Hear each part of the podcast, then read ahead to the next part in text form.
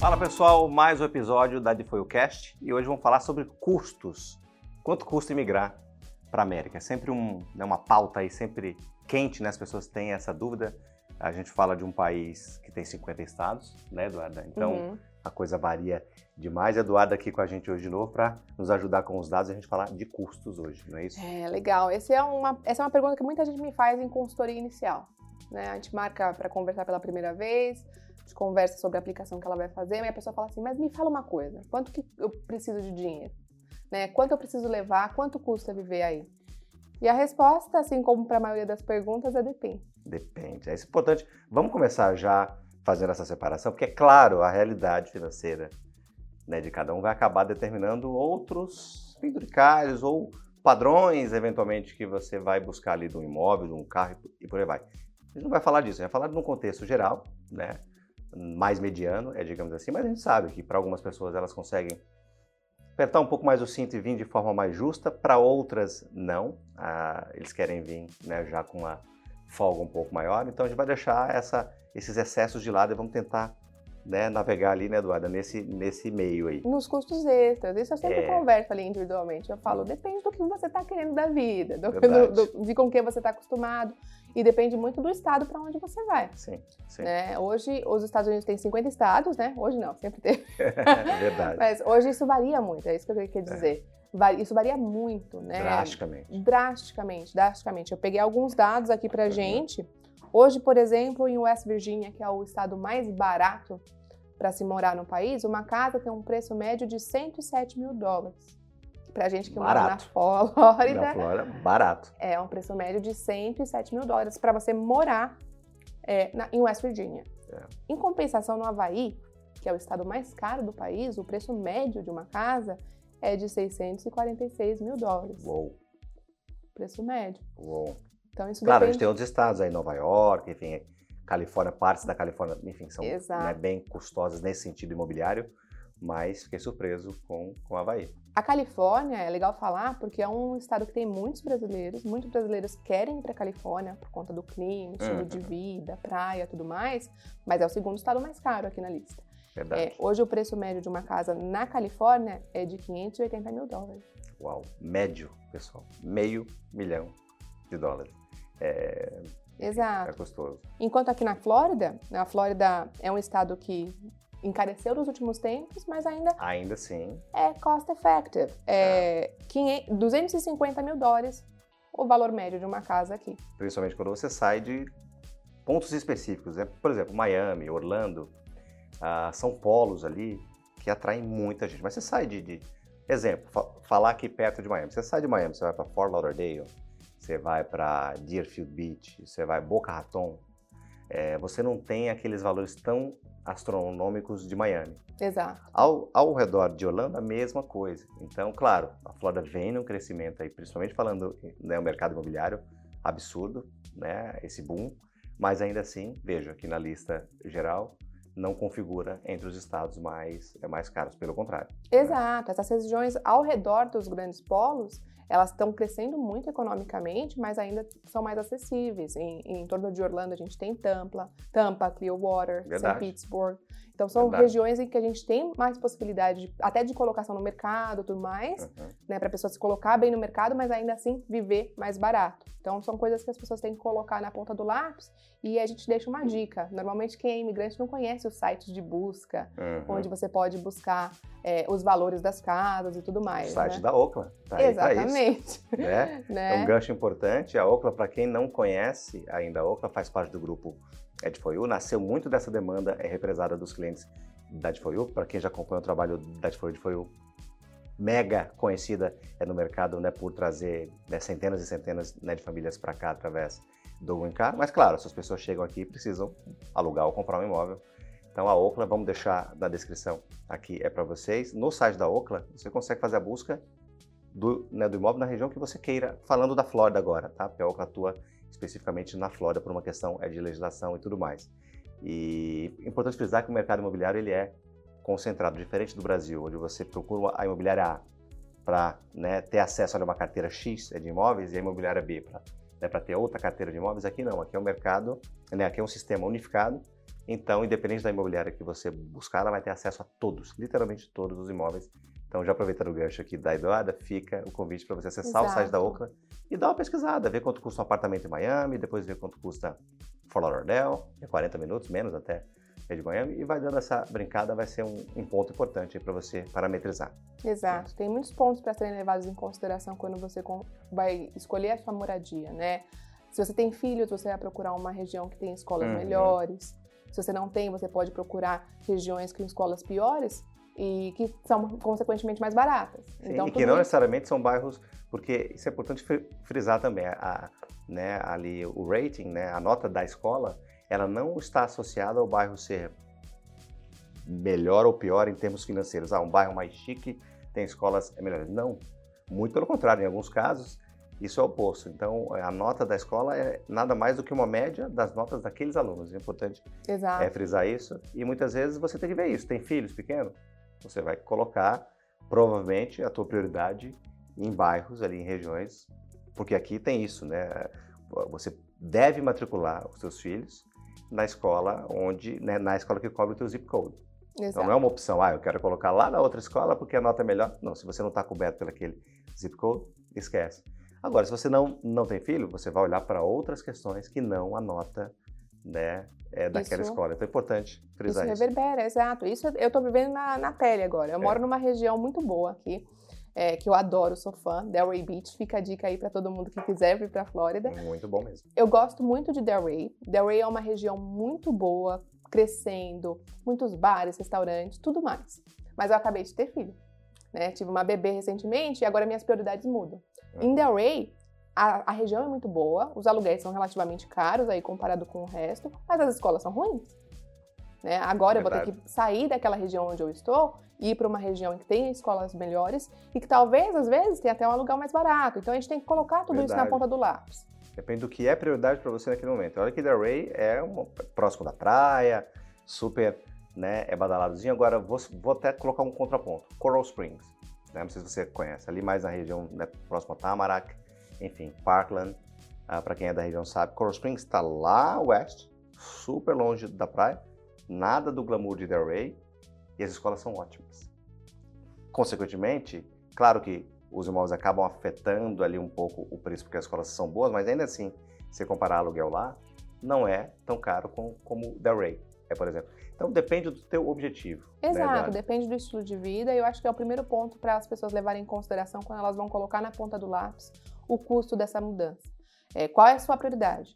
É a escola dos seus filhos? É o que vai ter ao redor da sua casa? É o estado onde você vai morar? Os estados nos Estados Unidos têm autonomia né, política. Então a gente tem Verdade. estados que são republicanos, democratas, e isso reverbera na sua taxação estadual, no que você paga de imposto, tudo isso reverbera no seu custo de vida. Então, uhum. vale a pena levar em consideração isso. Eu sou uma pessoa democrata, eu sou uma pessoa republicana.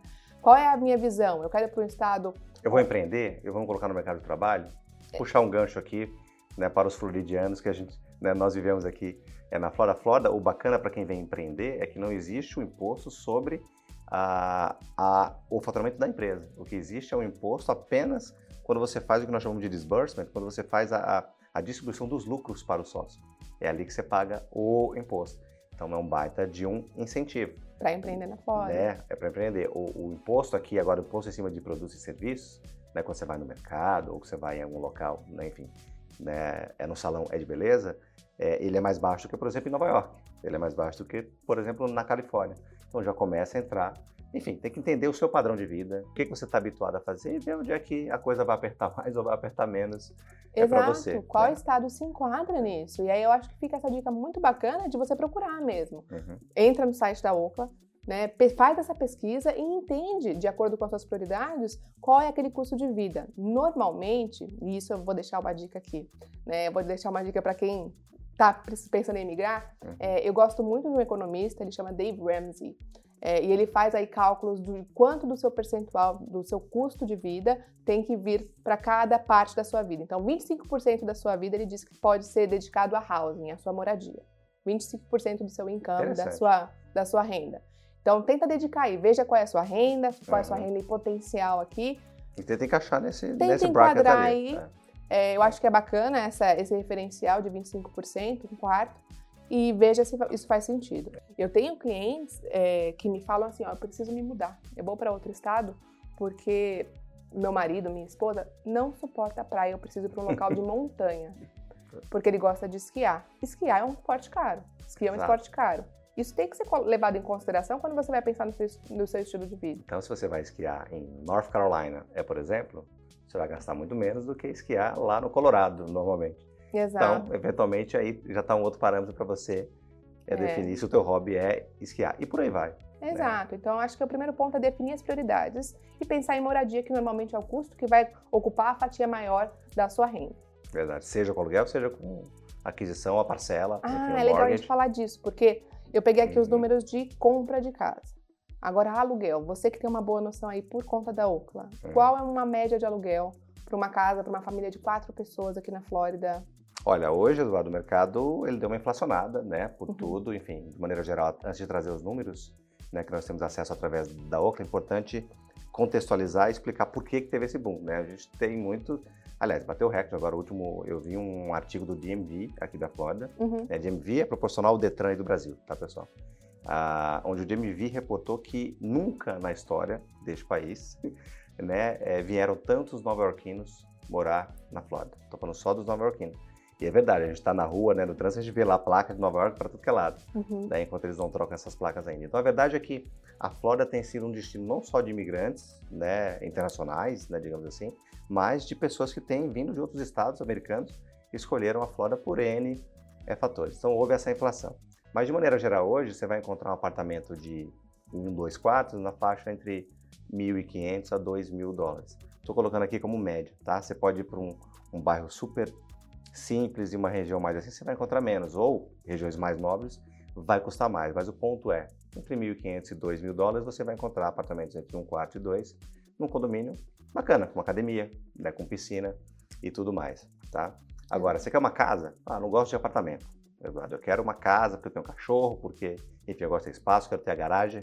Quero já pegar um pouco dessa cultura do americano, que é encher a garagem de, de, coisa. de coisa. E a gente, depois de alguns anos aqui, a gente fica igualzinho, né? Impressionante. Fica acumulador. Carro que é bom, a gente não guarda, é na, na garagem. garagem. Mas a gente guarda muita tranqueira. Mas, enfim, uma casa, obviamente, você vai pagar um pouco mais. Eventualmente uma casa aí, três quartos. E as casas costumam ser grandes aqui, essa é a verdade. Exato. Dificilmente você tem uma casa, a não ser home, né? Que seria aquelas casas, como nós chamamos, germinadas né, no Brasil.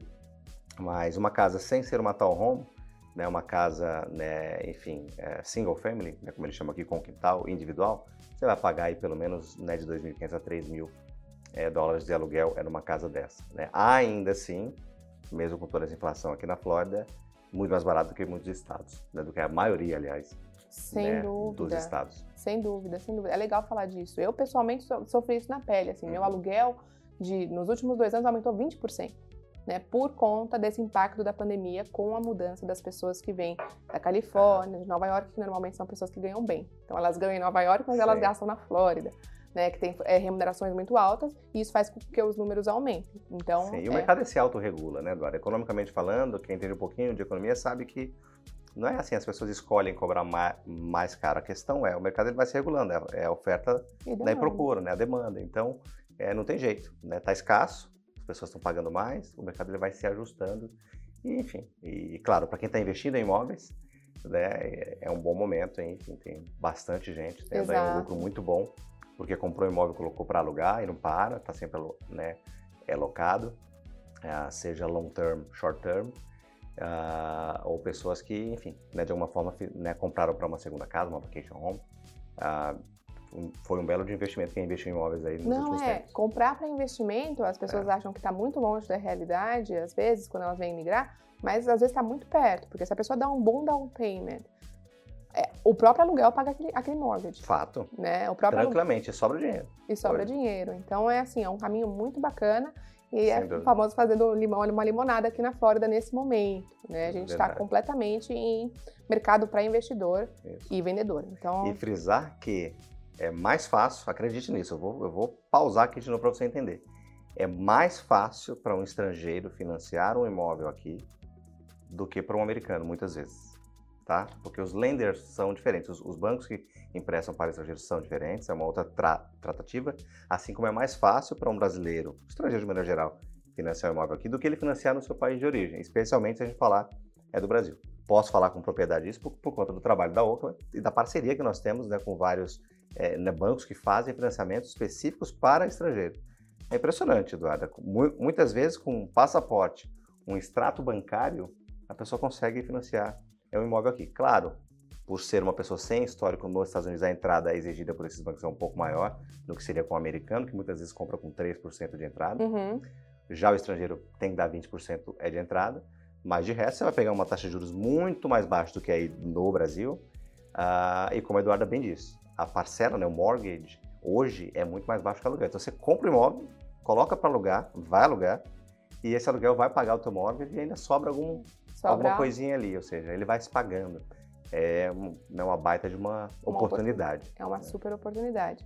Então, na prática, a, quando a gente fala de moradia, né, quando o cliente pergunta qual é esse custo, esse custo você vai calcular de acordo com o seu estado. Uhum. Mas uma dica boa que a gente pode dar quando a pessoa tá para vir se mudar, tá para vir para cá, né, teve aprovação às vezes consular aprovada, tô com a mala pronta, tô indo para aí. O que eu preciso para moradia? Como eu preciso me preparar financeiramente para isso? Eu sempre sugiro, se essa pessoa vai a princípio alugar uma casa, que ela tenha dinheiro para um depósito nessa casa, né? Então que ela tenha não somente o primeiro aluguel, que ela Verdade. tenha dinheiro para pelo menos três aluguéis, para poder dar um depósito. Normalmente, quando você está vindo de fora e você não tem histórico de crédito ainda, eles vão te pedir que você dê o primeiro e o último aluguel em um depósito. Primeiro e segundo aluguel em um depósito. É, três meses é muito comum. Três meses de aluguel, então. Não só para o estrangeiro. Deixa eu abrir uma aspas é, aqui. todo mundo, claro. Porque aqui não tem, né, Eduardo? Aqui não tem a figura do fiador, como é muito comum no Brasil. Uhum. Você tem ali um fiador, ou você tem bens que você coloca como garantia. Aqui não tem a figura do fiador, aqui não tem a figura do seguro fiança. Aqui é depósito, que normalmente é primeiro, último e um de segurança. Uhum. Né? Então, três meses aí você tem realmente que vir preparado com pelo menos três meses. Falando, né, voltando ao tema principal do nosso bate-papo, que é né, que são os custos aqui na América. Exato. Então, acho que é um bom planejamento, três meses de aluguel e sempre vislumbrar a possibilidade de comprar uma casa em seguida, né? Se você tiver um bom down payment, em seguida comprar uma casa pode ser um bom investimento. É, os bancos hoje eles facilitam muito. Então, se você tem ali o down payment, tem aqueles 20% desse seu apartamento de 200 mil, ou dessa sua casa de 300, 400 mil, se você tem esses 20%, faça o mortgage. Você vai pagar menos do que você pagaria de aluguel e o mais importante, né? Tá amortizando ali de um bem que é teu, não é como o aluguel que é um dinheiro jogado fora, né? Exato. O momento está é. muito bom para isso, para quem tem essa disponibilidade para investir então, acho que é um, um bom cálculo que a gente faz. Fato, fato. Segundo custo, que eu coloquei aqui na lista de prioridades para quem vai emigrar, é o processo migratório. Fato. Sem isso, não vai vir direito. Tem que vir é. Né? É direitinho. Então, o processo migratório compõe aí, Eduarda, né, como diretora do nosso departamento comercial, ela pode trazer um pouco dos custos de maneira geral, né? Exatamente. É legal a gente falar do custo total do processo migratório e não somente dos honorários do advogado, dos honorários do escritório que você vai escolher, preferencialmente a D4U. É, hoje aqui na Lifoil, por exemplo, uma aplicação EB, EB2, EB1, EB3, ela vai variar ali entre 16 e 20 mil dólares, 23 mil dólares se a pessoa financiar esse valor. Né? Então, normalmente, ela tem que se preparar para esses custos totais do escritório. Aqui na D4U, a gente trabalha com um pacote completo. Então, se a pessoa assinou conosco, ela está coberta até o final. Então, ela está coberta em relação a Request for Evidence, que é um tipo de recurso muito comum, NOID, reaplicação em caso de negativa.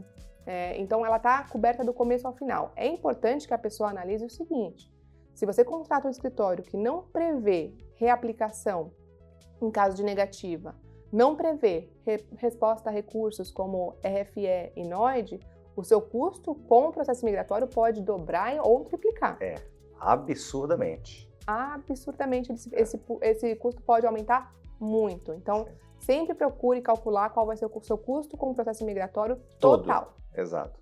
Total. Exato. Com a Arifoyu, normalmente os clientes vão, quando eles pagam à vista, pagar em torno de 16 mil dólares, quando eles parcelam em torno de 18 e quando eles financiam entre 22 e 23 mil dólares. 20 e a 23. Por conta dos juros, obviamente. Por conta dos juros. É. Então, é legal que você coloque esse valor na ponta do lápis se o escritório que você contratar, e aqui eu friso, preferencialmente é de FOIU, uhum. cobrir do começo ao final. E claro, aqui estamos falando de EB, Employment Based. De repente você casou é com um americano, com uma americana, os custos é, são outros, mas como core business, é da Difoiu, é, é, né, são os EBs, a gente resolveu compor nesse, né, nessa série de cursos aqui, uh, esse curso né, de um, né, de um Green Card por um dos EBs, tá? É. Ali. Falando dos EBs, é legal a gente falar das taxas. Uhum. Normalmente, a pessoa vai pagar dois, dois tipos de taxa. Ela vai pagar a taxa consular, se ela estiver aplicando consular, ou com ajuste de status, se ela estiver aplicando dentro de solo americano, pedindo o ajuste de status e solicitando o combocar, a autorização As taxas de mudam muito, né? Muito. Quando a pessoa aplica do Brasil de maneira consular, ela paga a taxa do I-140, que é a taxa de avaliação do mérito. É o que a imigração cobra para ler a sua petição.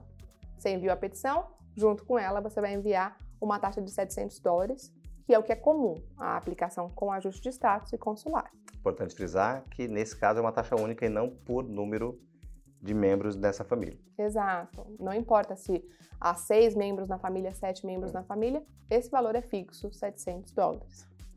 Se essa aplicação ela corre de maneira consular, a pessoa só vai ter outra taxa depois da aprovação que é uma taxa de 345 dólares antes de ir para a entrevista no consulado, aí sim é por pessoa, uhum. e outra taxa de 220 dólares após a entrevista, para vir para cá receber o Green Card, também por pessoa. Taxas inerentes ao Green Card, por isso agora por pessoa. Exato, porque o Green Card é individual, mas a avaliação do mérito é única. Verdade. Então, são essas as taxas que a pessoa pode esperar de maneira consular. Com ajuste de status, isso muda. Bastante. Muda bastante. Bastante. Quando a pessoa está em solo americano, e ela vai pedir o convocar, para a emissão do convocar existem alguns formulários ali. Somando esses formulários, o valor de cada um desses formulários, para adultos, e quando a gente fala de adultos são maiores de 14 anos, essas taxas são de 1.225 dólares por pessoa. E para crianças menores de 14 anos, 750. Então, além de enviar os 700 dólares no momento que a pessoa aplica a petição, ela envia 1.225 por adulto e 750 por criança. Veja que mudou muito. Mas é o benefício, claro, e a comodidade de você aplicar em solo americano, de você pedir o Advance Parole, né, popularmente chamado né, do de Combo Card, poder trabalhar legalmente, né, ter um Work Permit, poder viajar com Travel Authorization de maneira legal antes mesmo da aprovação do teu pleito. Então, é claro que quando você coloca na ponta do lápis que você vai poder trabalhar antes da sua aprovação, pouquíssimo tempo de trabalho aqui na América você já recuperou, mas é importante que vocês entendam que isso é um custo. E para compor aí, já que o tema hoje é custo, uh, né, quanto custa imigrar, é importante a gente detalhar bem isso. Exato. E outro custo que a pessoa normalmente vai ter, além das taxas imigratórias, é o custo com documentos de apoio e traduções. Documentos de apoio são documentos especializados, né? E normalmente eles custam dinheiro. Sempre gosto de fazer um parâmetro aí, uma comparação, uma analogia com uma perícia. Quando você está é, num processo judicial, você precisa pedir uma perícia de um profissional, é, você tem que contratar esse perito. É a mesma uhum. coisa quando você precisa contratar um expert para dar uma opinião, né? É, e aí esse, esse, essa perícia tem um custo. Né? Não é feito pela FOIU, Importante é deixar isso claro. Claro. E por isso que o cliente paga a parte, porque se fosse feito pela DFOIU, estaria todo nesse Exato. A DFOIU não tem como ter todos os especialistas de todas as áreas à disposição. Já temos muitos. É. O, nosso serviço é bem completo, mas esses... É, né, não. Justamente para que a gente tenha especificidade e especialidade, isso tem que ser contratado na fonte. É claro, Sim. a gente vai intermediar o relacionamento com essas pessoas, buscar Total. os melhores profissionais para isso, buscar estrategicamente quem faça sentido para aquela emissão de documentação. Mas isso tem um custo.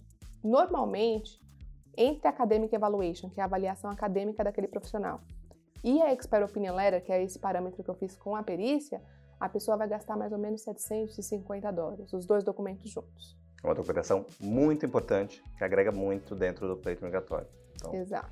E aí, tra traduções, vai foge muito, né? Foge depende... muito, depende do número de páginas que a pessoa é. tem, pode gastar 300, 500, 200 dólares, depende. Às vezes a pessoa já tem coisas traduzidas. Exato. Isso vale. Exato. É uma média hoje de 10 a 15 dólares por página traduzida, juramentada e notarizada, não é isso? Exato. Essa é a média, mas a depender do tipo de documento e a depender da quantidade de documento. Ou seja, então só por aí você sabe que você vai gastar, né, no geral, 20, 20 e poucos mil dólares falando de EB só completo imigratório. Né? Exato. É legal que a pessoa coloque isso na ponta do lápis é um custo que vale muito a pena investir, né? A gente já falou isso mil vezes, é redundante assim, falar. Vamos falar antes do EB2 e NW, o que é que tinha de opção. Por exemplo, EB5. EB5, sabemos, agora voltou, agora encolheu um pouquinho o valor para míseros 500 mil dólares. Então, EB5, 500 mil dólares para quem quiser pegar o mesmo Green Card. Minto, o mesmo Green Card não, porque o Green Card do EB5, o primeiro deles, é condicional e provisório, por Exato. dois anos. o do EB2NW já vem Green Car né, direto. Impressionante. Mas veja, é, quem não se qualifica para o EB2NW ou antes do EB2NW, as pessoas aplicavam muito, por exemplo, o EB5. Uhum. Né, para pegar mesmo o Green Car, mas com investimento de 500 mil dólares só junto ao empreendimento aqui, né? É nos Estados Unidos, fora, né, enfim, cursos com advogados e tudo mais. E, e, é legal a gente falar que muitos empreendedores fazem a aplicação EB2NW hoje em Sim, dia. se encaixam. Hoje está na letra fria da lei, né? Até recentemente, a gente entrava muito, né, Eduardo, na subjetividade, uh, né? Claro, sabido que o empreendedor ele vem para agregar o país, então encaixava bem com o NW, mas era muito subjetivo a análise de um agente de imigração para outro. Agora está na letra da lei lá, que né, o entrepreneur, ele Exato, não, é muito importante falar disso, é. porque às vezes as pessoas vêm, chegam até nós querendo fazer a aplicação EB5, e a gente vê que não há necessidade disso. Não.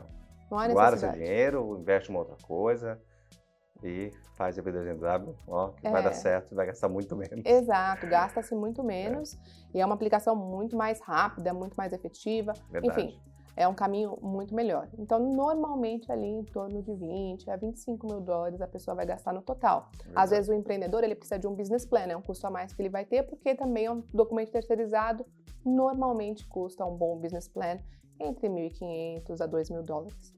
Então, existem alguns custos associados, mas a gente pode colocar ali em torno de 20 mil, dependendo do tamanho da família Exato. e das você vai documentações. Você vai aplicar né, aqui em solo americano, você vai aplicar via consular, ou seja, tudo isso interfere. Então, nessa parte custo migração, a gente pode detalhar um pouco mais, por razões óbvias, claro, a gente tem né, toda essa informação para passar é para vocês, mas o que, que a gente tem agora de mais custos? Vamos lá, carro. Carro, fato, especialmente na Flórida, né? Exato. Não só na Flórida, Texas, uh, tirando os grandes centros, onde é muito comum as pessoas não usarem carro, Nova York, por aí é, vai. Eu diria só Nova York. Eu já morei é, em Los Angeles, não dá para ficar sem carro, também, hein? É. Não dá para ficar seja, sem carro. de forma majoritária, nos Estados Unidos você vai precisar de carro. Vai precisar, é bem É, importante. e carro, é, num contexto geral, é barato. Né? O carro na América é barato, enfim. Né? Num contexto é geral. Mas ainda assim é um custo que é importante você né, pensar. De novo, a gente entra numa subjetividade muito que carro, né? Depende, né? Depende. Vamos falar de um queridinho aí, que as pessoas né, compram muito, que é um Corolla, né, por exemplo? Exato. Que no Brasil é chamado de carro de executivo, né? Você chega de Corolla né, nos locais, lá nos restaurantes, você é chamado de doutor e tudo mais, né? É. Aqui é um carro popular. É um carro dizer popular, é um carro de né, entrada. A verdade. Então aqui um Corolla seminovo, você vai comprar aí por seus 12, 13 mil dólares, um Corolla seminovo. Um Corolla novo, na faixa, depende da versão, 18, 20 mil dólares é um Corolla novo. Então, ou seja, já coloca aí no seu custo. Claro, você pode financiar esse, esse carro. né? Existem muitas agências que são especializadas em financiar né, para estrangeiros, especialmente para é, brasileiros. E mas esse é o valor aí médio do custo De do um carro que vai ser muito importante É, carro aqui é um nos custo importante e é legal que a pessoa venha com pelo menos o dinheiro do down payment novamente, Sim. né? O dinheiro da entrada. Porque normalmente ali 20, 30% você dá uma, dá uma boa entrada nesse carro. Uma boa entrada nesse carro. Então, Uhum. num carro de 20 mil dólares, que, de novo, é um carro muito bom, né?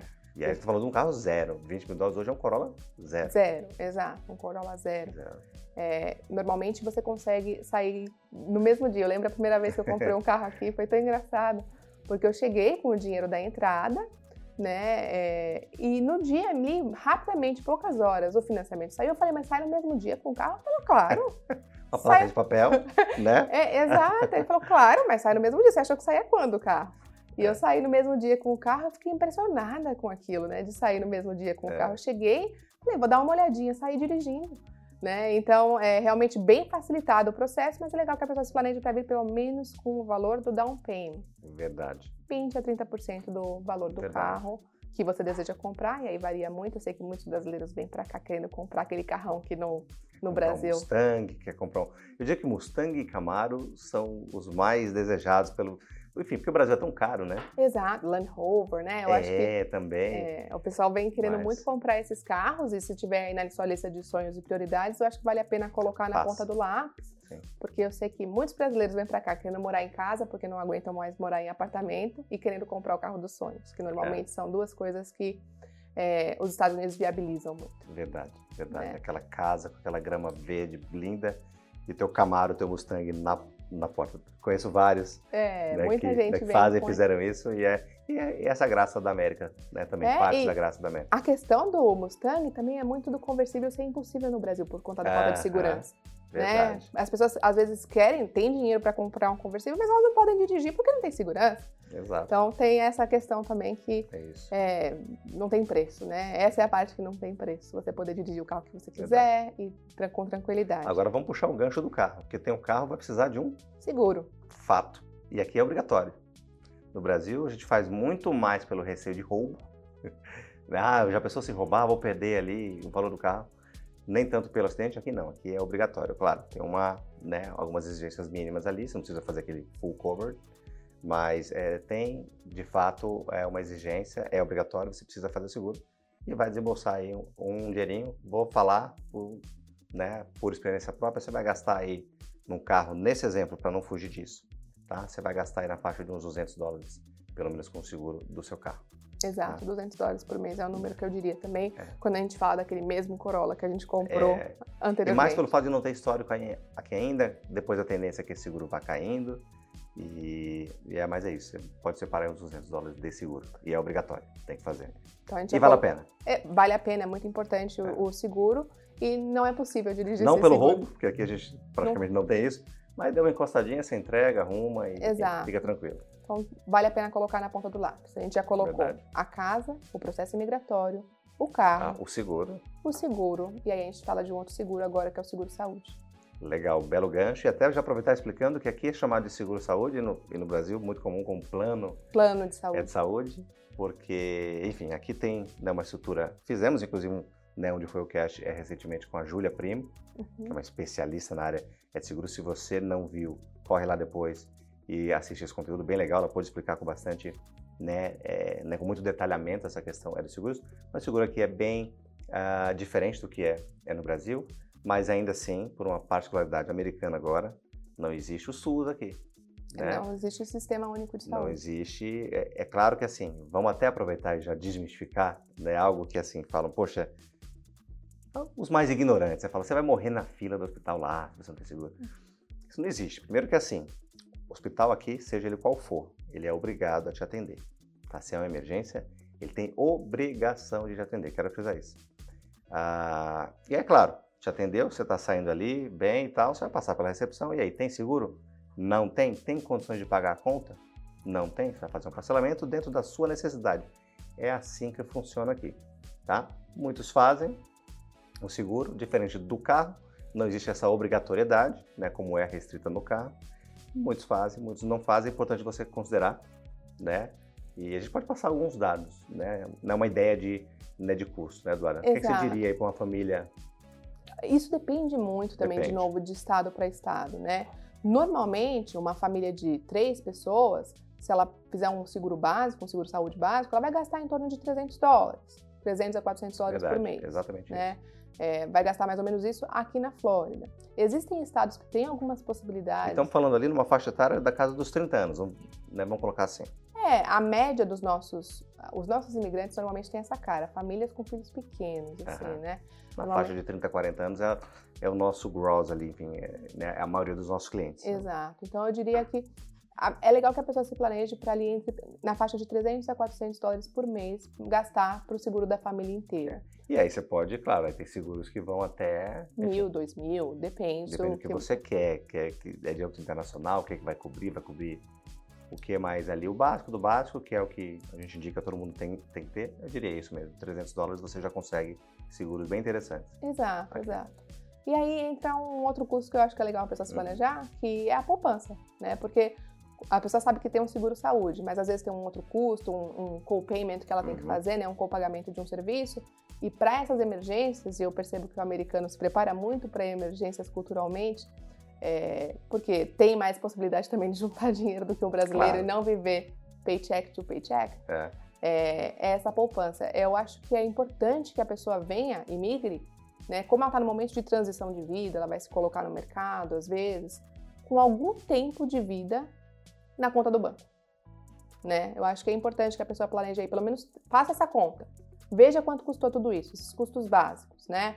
Casa, né, a sua moradia, o seu carro, o seu plano de saúde, o seu seguro. E aí separe também uma parcela para, claro, né? Óbvio, alimentação, né? Gasolina, tudo isso.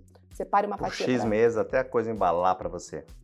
Né? De três a seis meses, até as Né. coisas. é, você se, se planejar bem. Eu acho que é legal esse Verdade. planejamento. Então, assim, só um cálculo bem rápido. Se o teu custo ali está dando 5 mil dólares é por mês, prepare pelo menos seis vezes isso, ou seja, 30 mil dólares ali de emergência. Você vai precisar de seis meses para se colocar no mercado de, de trabalho? Normalmente, nesse, nesse momento, não. Se você é um bom profissional, claro que não. Você vai trabalhar muito rapidamente. Mas ainda assim, não sei, entrou num local, não está contente, quer ajustar, ou quer passar um tempinho ali analisando as coisas, não quer trabalhar é de imediato, sei lá. É importante ter uma reserva. Então, já que o tema do nosso DeFoilcast hoje é curso, fica a nossa dica aqui de ter uma reservinha de uns seis meses, pelo menos, né? Exatamente, eu acho Pra que vale a pena. Tranquilo. Eu acho que vale a pena a pessoa ter É. uma reserva, né? Para o que seja necessário, para se adaptar. Qualquer tipo de, de custo que a pessoa tenha nesse começo, normalmente ela vai ter que dar um down payment, vai ter que dar, é, fazer depósitos de aluguel. Acho que é importante ter alguns meses de custo de vida no banco. né? Verdade, Normalmente não precisa, normalmente, como a gente sempre fala,